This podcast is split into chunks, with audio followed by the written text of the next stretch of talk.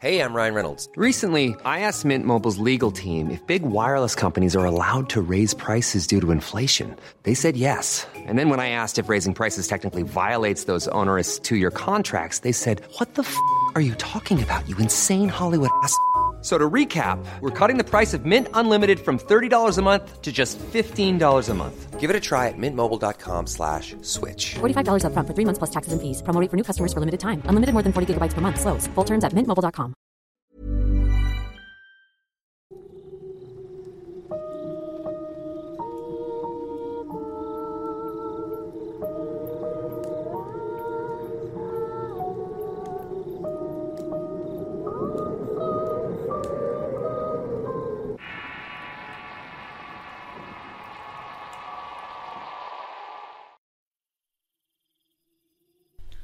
¿Qué tal amigos y seguidores del canal de Relatos de Horror? Soy Eduardo Liñán y este es el tercer podcast que hago para el canal de Relatos.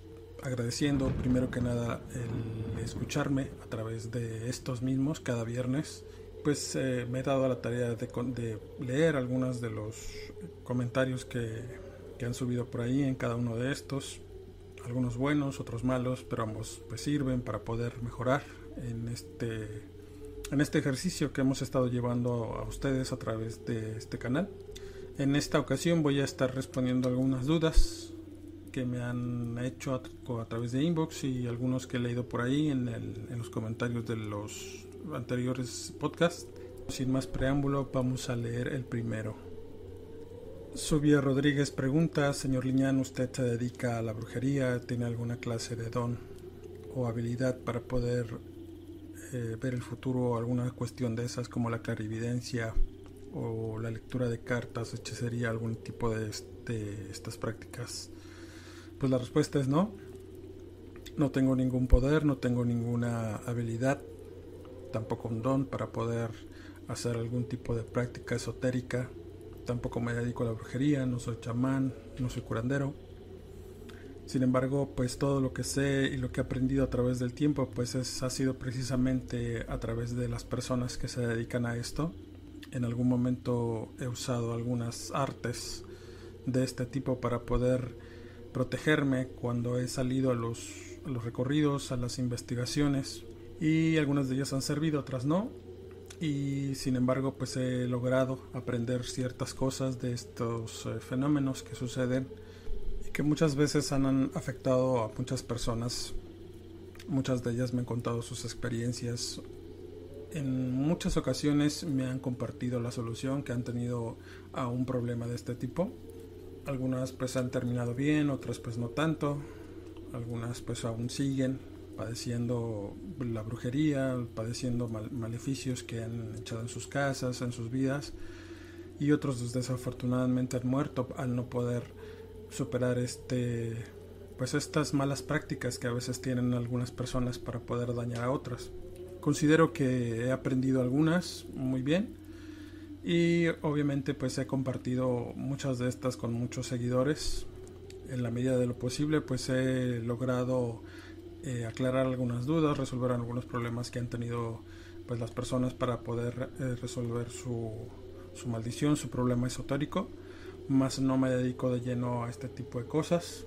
Lo que sé pues lo he aprendido sobre la marcha y pues esa es la respuesta de esta pregunta.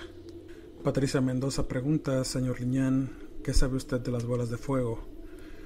Bueno, las bolas de fuego, eh, la leyenda nos dice que son brujas, que son personas que practican la brujería y que han alcanzado cierto poder, cierta dominación de, las artes obscuras.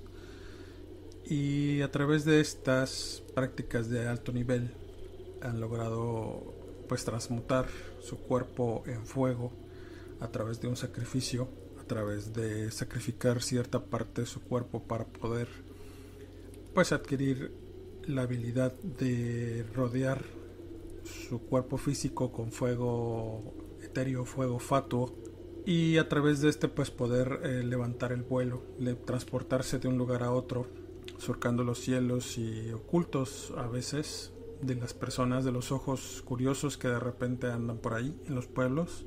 Este tipo de manifestaciones son muy comunes en áreas rurales, en lugares donde hay muy poca eh, población y donde se cree o se tiene la certeza de que hay personas que practican la brujería, la magia negra y el culto pues al demonio, el cual este último pues les da el poder para poder, eh, valga la redundancia, convertirse en bolas de fuego que muchas personas pues han manifestado ver estos refieren que las bolas de fuego pues son del tamaño de una pelota, de un balón de básquetbol, para que más o menos dimensionen de qué tamaño son. También refieren que una vez que están cerca, han podido escuchar como dentro de estas bolas se puede escuchar como si algo se quemara, como si leña se quemara, haciendo un ruido peculiar. Otras manifiestan que este fuego no quema realmente, puesto que las han visto encima de arbustos o árboles y estos pues no, no, se queman al contacto con el fuego que rodea estas bolas. Otras personas pues manifiestan que una vez que están cerca de estas no sienten calor, más bien sienten frío. Es un fuego frío. Y todas estas manifestaciones pues sí causan bastante terror en la gente que las ve. Como vuelvo a mencionar, es muy común este tipo de historias, estos relatos que la gente platica es gente que vive en rancherías, gente que vive en lugares lejanos de las ciudades, en donde es más común ver este tipo de manifestaciones, debido a que hay ausencia de, ojos, de ausencia de personas que puedan ser testigos de este, de este fenómeno, de estas bolas de fuego danzantes que una vez que las ves a lo lejos, es muy posible que estas mismas pues lleguen hacia ti, causándote impacto, causándote horror, y pues no se sabe muy bien la naturaleza de, de las acciones o de lo que puedan hacer una vez que estén cerca de ti. Lo que sí se sabe, lo que las leyendas dicen, es que estas brujas, estas mujeres que han dedicado su vida a la hechicería, han alcanzado un nivel pues eh, muy alto en la práctica de la brujería y es a través de estas que logran conseguir pues ciertos favores, ciertas habilidades y poderes para poder seguir haciendo el mal alrededor de su, de su entorno, de su comunidad en donde éstas vivan. A veces con conocimiento de la gente que, que vive cerca de ellas, sus vecinos, sus, conocidos.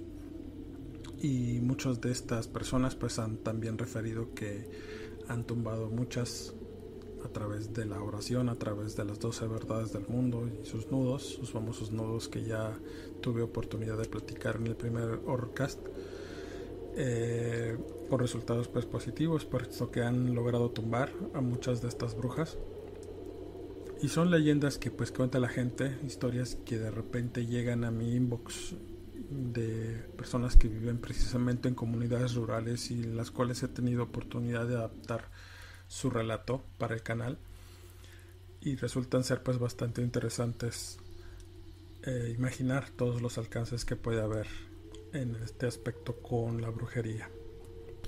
Bien, la siguiente pregunta me la hace Fernando Ramírez. Señor Liñán, ¿qué opina usted del caso Josué? Bien, el caso Josué, para todos los, los que seguimos este mundillo de lo paranormal, es imposible no pensar, no hablar sobre el tema de Josué y la mano peluda. Eh, resulta también imposible que nadie o que muy pocas personas conozcan el caso, puesto que lo han escuchado infinidad de veces. Y pues es un relato bastante interesante. Es una situación que en cierto momento causó impacto por las consecuencias que, tuvo el, el joven que habla a la estación de radio y platica su historia de acuerdo a lo que él vivió y lo que estaba viviendo en ese momento. Incluso se habla de alguna aparición que tenía ahí, atormentándolo.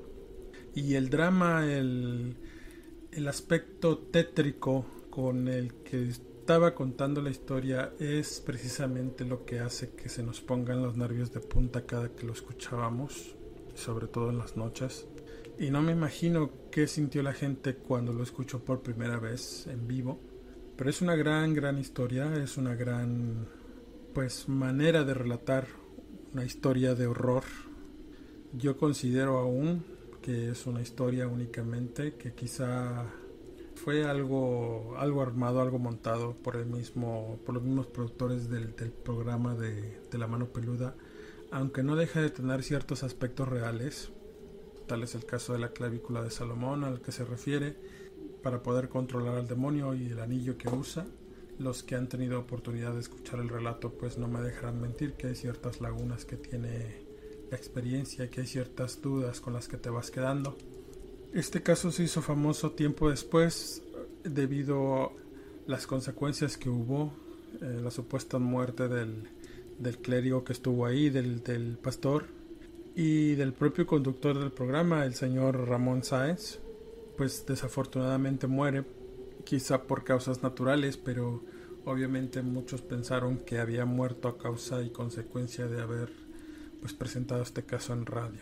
El personaje Josué trascendió, sí trascendió, fue un personaje que después salió en la televisión, aunque no estoy muy seguro si haya sido el mismo.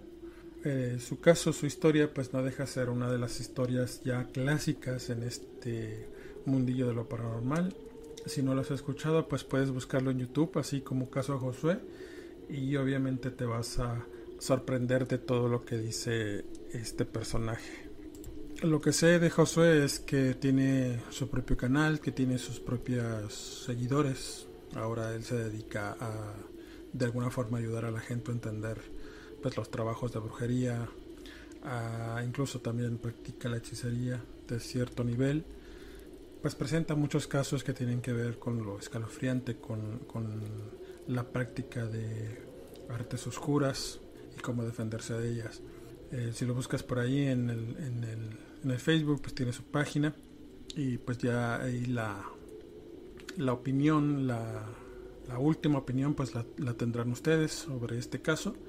A mí me pareció pues muy bueno, pero pues no deja de ser una, una gran, gran historia que espero y tengan oportunidad de escuchar. Bien, la siguiente pregunta me la hace Lorena Cuevas. Señor Riñán, ¿qué opina usted de las psicofonías? si son reales, si se puede uno comunicar con los muertos o con espíritus que anden en las casas a través de estas. Bien, las psicofonías son sonidos que quedan grabados en dispositivos electrónicos que pues no responden o no corresponden más bien a una a una causa, a una voz realmente de alguien que estuviera ahí o algún fenómeno que estuviera ahí ya sea físico, ya sea meteorológico, natural. Sí se puede en algún momento comunicarse con los muertos a través de estas, ya que las, las personas que estudian este tipo de fenómenos pudieran o no escuchar voces en grabaciones que hacen en lugares pues supuestamente embrujados o en casas donde se tiene la certeza de que hay algún tipo de espíritu rondando por ahí la forma más simple de hacerlo pues es teniendo una grabadora. Ahorita ya los smartphones pues ya todos tienen una grabadora de voz. Se puede hacer una práctica, se puede hacer cualquiera, puede ser una psicofonía. Únicamente pues haciendo la grabación, haciendo preguntas a lo que ande por ahí. Y una vez hecho esto, pues escucharlo detenidamente, escuchar los cambios que hay en el sonido para detectar algún tipo de de voz que se haya grabado por ahí que no sea la que obviamente pues esté grabando este esta psicofonía y tampoco que sea del exterior. Para eso pues tiene que haber eh, cierto silencio o conocer realmente los, los sonidos ambientales que hay para identificarlos para quitarlos en la grabación quitar el ruido. Y una vez haciendo esto pues es más probable que podamos escuchar algún tipo de manifestación. La siguiente pregunta me la hace Mayra Ramírez Señor Liñán, ¿qué nos puede decir sobre el último relato que subió refiriéndose al censo? ¿Qué fue lo que la persona que se resultó afectada en la historia pues vio o sintió? Para los que me siguen en mi página de relatos, eh, se habrán dado cuenta que hace algunos días subí un relato sobre el censo, en el cual cuento la historia de una, de una censora que estuvo haciendo pues, precisamente un levantamiento de información durante el Censo de Población y Vivienda el pasado mes de marzo. Como muchos saben, pues este trabajo es un trabajo de, digamos, canvaseo, porque hay que andar de casa en casa, tocando puertas, adquiriendo información, sacando información de las personas que muchas veces pues son renuentes a dar. No todas abren sus puertas, eh, no todas cooperan con el proceso que es a nivel nacional o que fue más bien y en muchas de estas ocasiones pues los sensores pues corren altos riesgos por las zonas en las que andan, por los edificios en los que tienen que entrar y por las personas que obviamente tienen que censar enfrentándose a situaciones pues bastante a veces violentas, a veces de riesgo, de mucha de mucho peligro para ellos, para su integridad. Pero lo que llama la atención fue que no solamente situaciones de riesgo, sino situaciones esotéricas, situaciones paranormales que de pronto han tenido que enfrentar algunos de ellos. En el relato anterior que estoy que subí las, las algunas semanas, pues conté precisamente una, una situación de estas, una experiencia que tuvo una ascensora, en el cual refiere que mientras estuvo levantando la información, llegó a un edificio muy antiguo, muy viejo, en el cual eh, pues faltaba descensar dos habitaciones, dos viviendas que estaban en el interior de este edificio una vez que entraron, una vez que lograron de casualidad poder eh, localizar a los inquilinos que vivían en este en uno de esos departamentos, fue la situación pues que se presentó con este con estas sensoras, en este caso fueron dos, en la que platica el relato y una compañera de ella que entró junto con, con el equipo para poder censar. Esta segunda persona que entró con ella logró ver algo dentro de la, de la habitación, dentro del departamento que, que, estaban censando.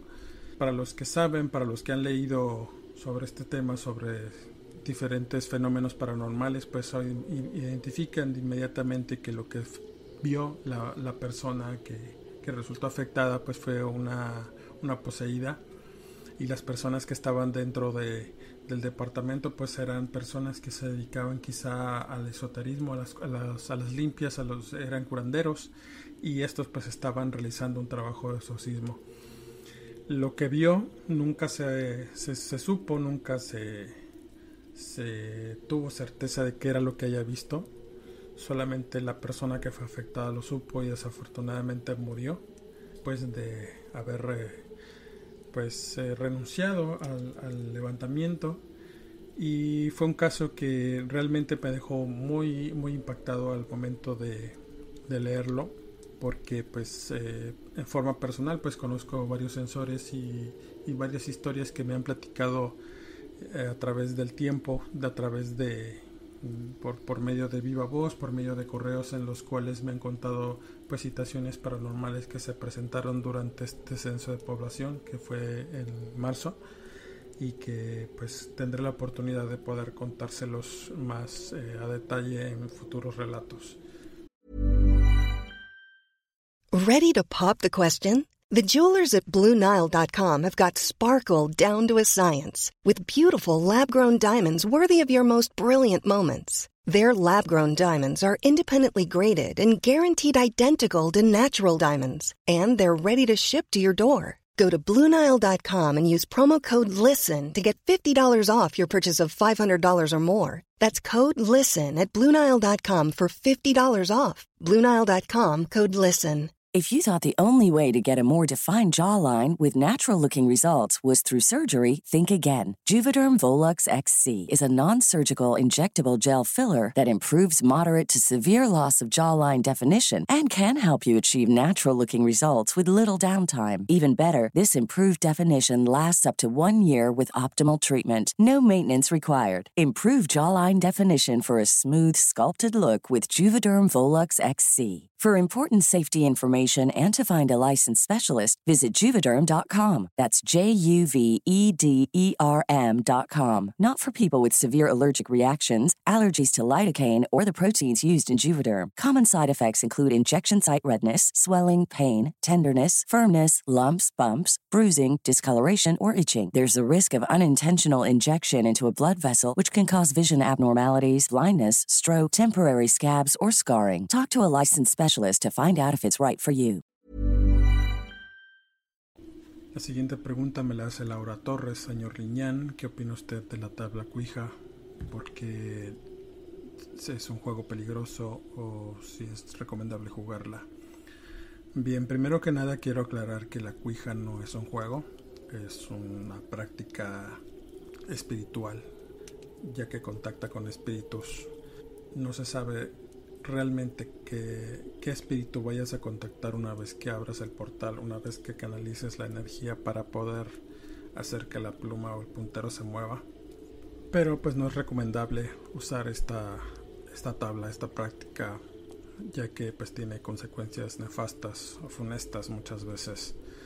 Eh, a veces sí te puede contestar, a veces no, pero es un riesgo que pues la gente que toma esta tabla eh, pues esté dispuesta a correr.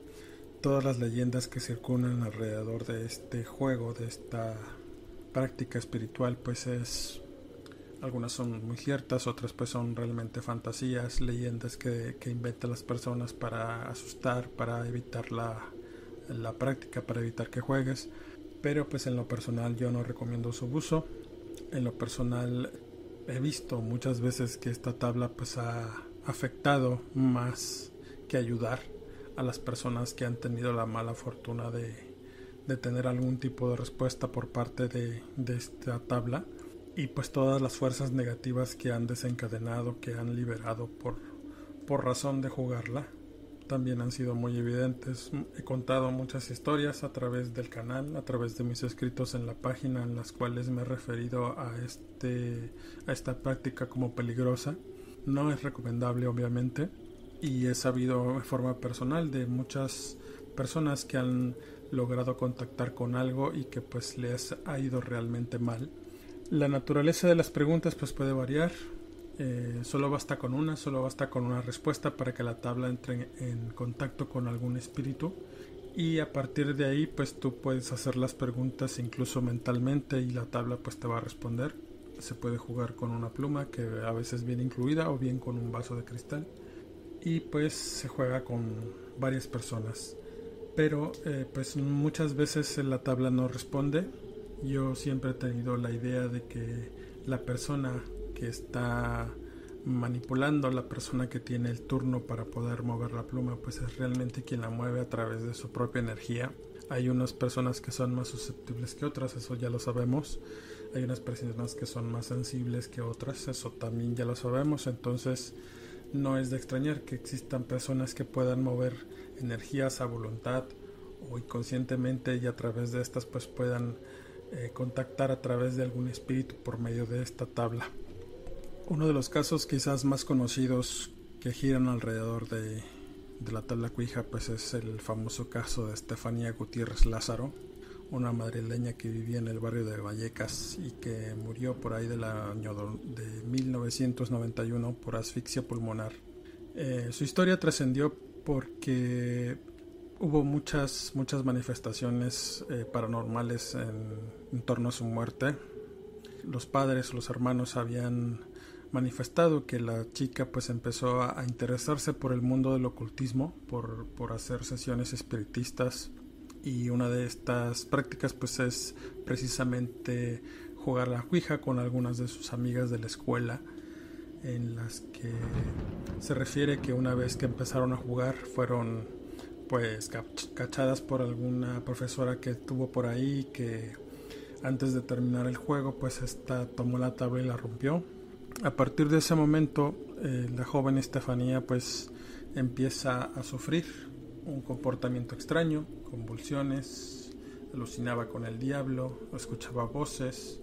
Su caso pues fue uno de los casos pues conocidos en aquel tiempo incluso está documentado, hubo un libro, incluso hay una película que se llama, si bien recuerdo, se llama Verónica, está en Netflix, para los que tengan la oportunidad de mirarla, pues es más o menos un caso basado en, en esta situación que pasó la chica.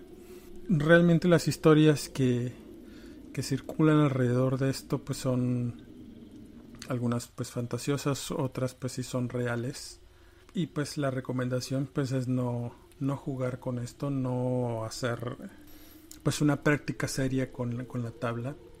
Sé de muchas personas que la utilizan para poder adivinar el futuro, para poder ayudar a las personas por medio de algún espíritu que los esté contactando. He visto mujeres que la usan para precisamente esto, para preguntar ciertas cosas, para poder decir el presente de las personas. En vez de utilizar cartas, pues utilizan la tabla cuija pero pues son personas que ya tienen experiencia, que ya tienen la práctica, que quizá tengan algún espíritu a su servicio por medio de, la hechicería, por medio de la brujería. Y pues una persona común que compre una tabla en una tienda pues puede correr el riesgo de, de hacer el llamado a algo que realmente la va a afectar y que en un cierto momento no va a tener la solución para poderse quitar un mal espíritu de encima. Entonces pues no se los recomiendo. La siguiente pregunta me la hace Luis Flores y dice, señor Liñán, ¿por qué hay algunas personas que son más susceptibles a ver fantasmas y otras no? Pues es una pregunta muy recurrente. Es quizá una de las preguntas que muchos nos hacemos por qué hay personas que logran ver espíritus, que logran ver ánimas a nuestro alrededor y por qué hay otras que no. Pues la respuesta más simple que pudiera yo decirte es que es lo mismo que pasa con las personas que tienen talento para algo, por ejemplo, para tocar algún instrumento, para escribir, para hacer algún tipo de arte o algún tipo de actividad que muchos otros no pueden.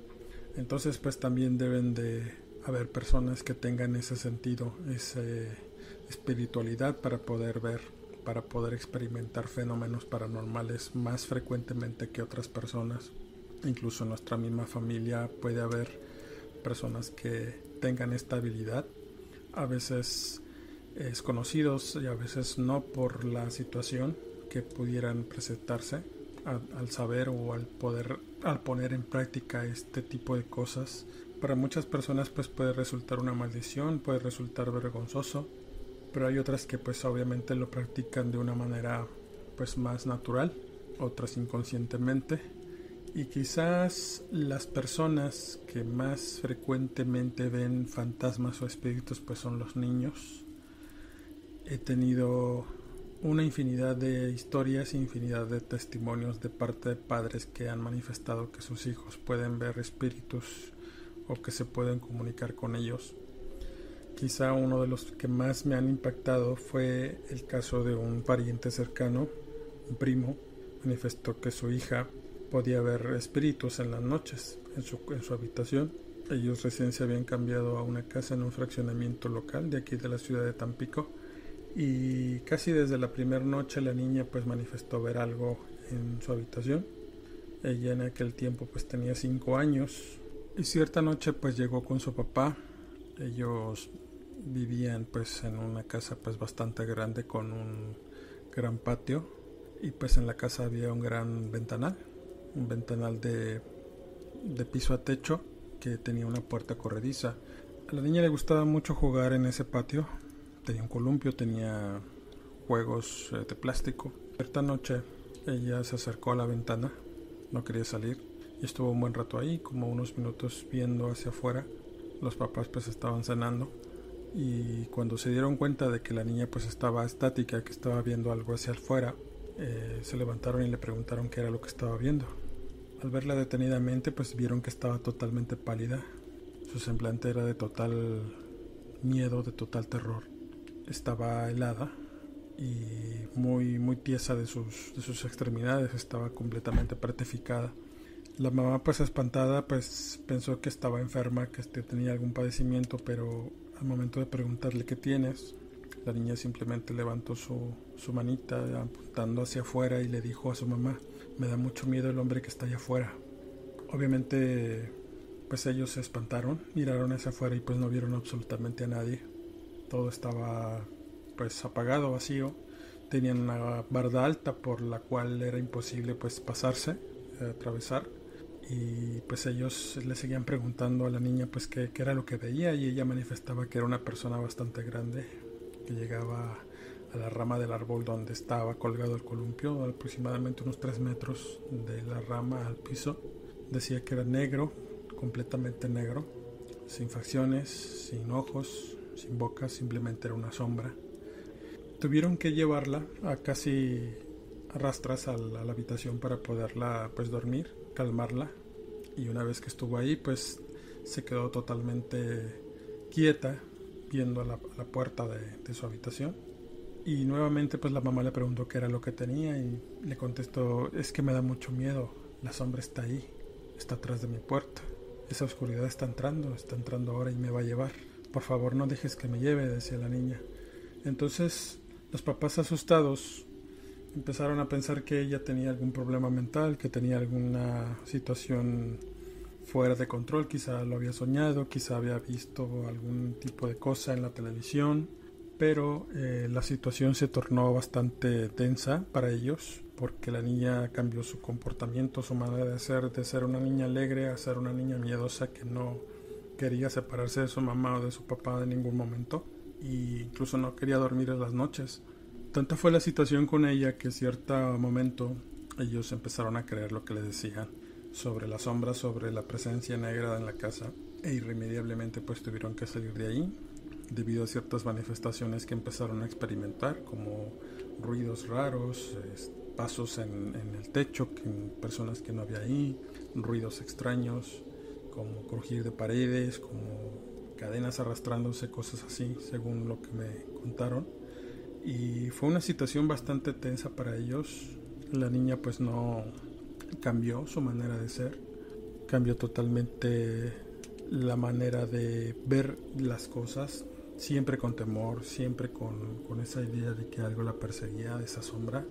Buscaron ayuda obviamente médica, pero la niña realmente físicamente no tenía nada, todo estaba en su cabeza. Entonces una tía de nosotros, una tía cercana que practicaba el curanderismo, se acercó a la familia y le, propuso curar a la niña de espanto, hacer una limpia en la casa, una barrida, un saumerio, cosas así para poder liberar y armonizar el ambiente.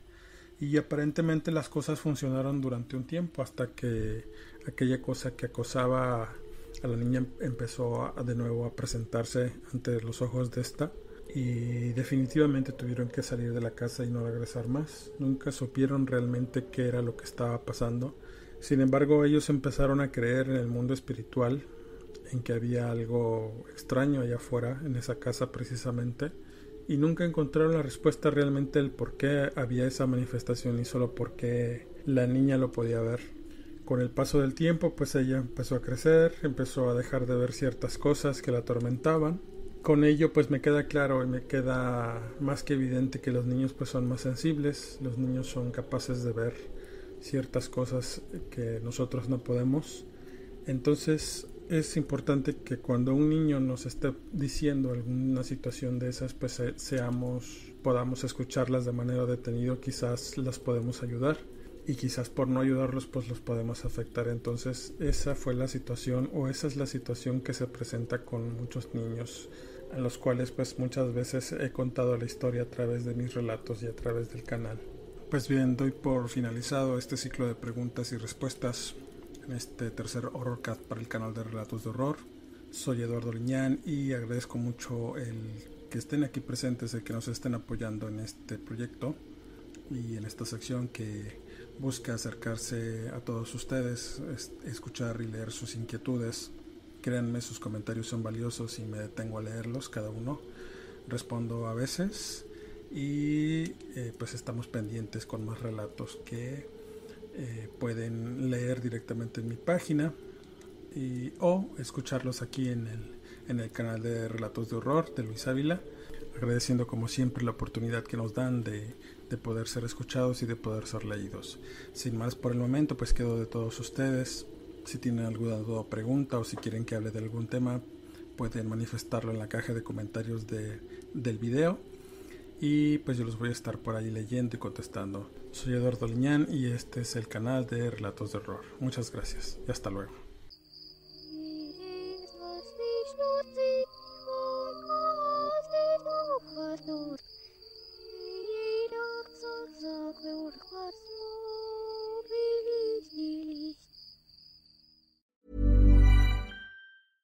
Hey, folks, I'm Mark Marin from the WTF Podcast, and this episode is brought to you by Kleenex Ultra Soft Tissues, your ally to help tackle your allergy symptoms this season. I love the change of seasons, but nobody loves pollen and all those other things floating in the air that make you sneeze during this nice weather. Kleenex Ultra Soft Tissues are hypoallergenic and allergist approved, so fight back against watery eyes and runny noses without worrying about irritating your skin. For this allergy season, grab Kleenex and face allergies head on. If you thought the only way to get a more defined jawline with natural looking results was through surgery, think again. Juvederm Volux XC is a non surgical injectable gel filler that improves moderate to severe loss of jawline definition and can help you achieve natural looking results with little downtime. Even better, this improved definition lasts up to one year with optimal treatment. No maintenance required. Improve jawline definition for a smooth, sculpted look with Juvederm Volux XC. For important safety information and to find a licensed specialist, visit juvederm.com. That's J U V E D E R M.com. Not for people with severe allergic reactions, allergies to lidocaine, or the proteins used in Juvederm. Common side effects include injection site redness, swelling, pain, tenderness, firmness, lumps, bumps, bruising, discoloration, or itching. There's a risk of unintentional injection into a blood vessel, which can cause vision abnormalities, blindness, stroke, temporary scabs, or scarring. Talk to a licensed specialist to find out if it's right for you.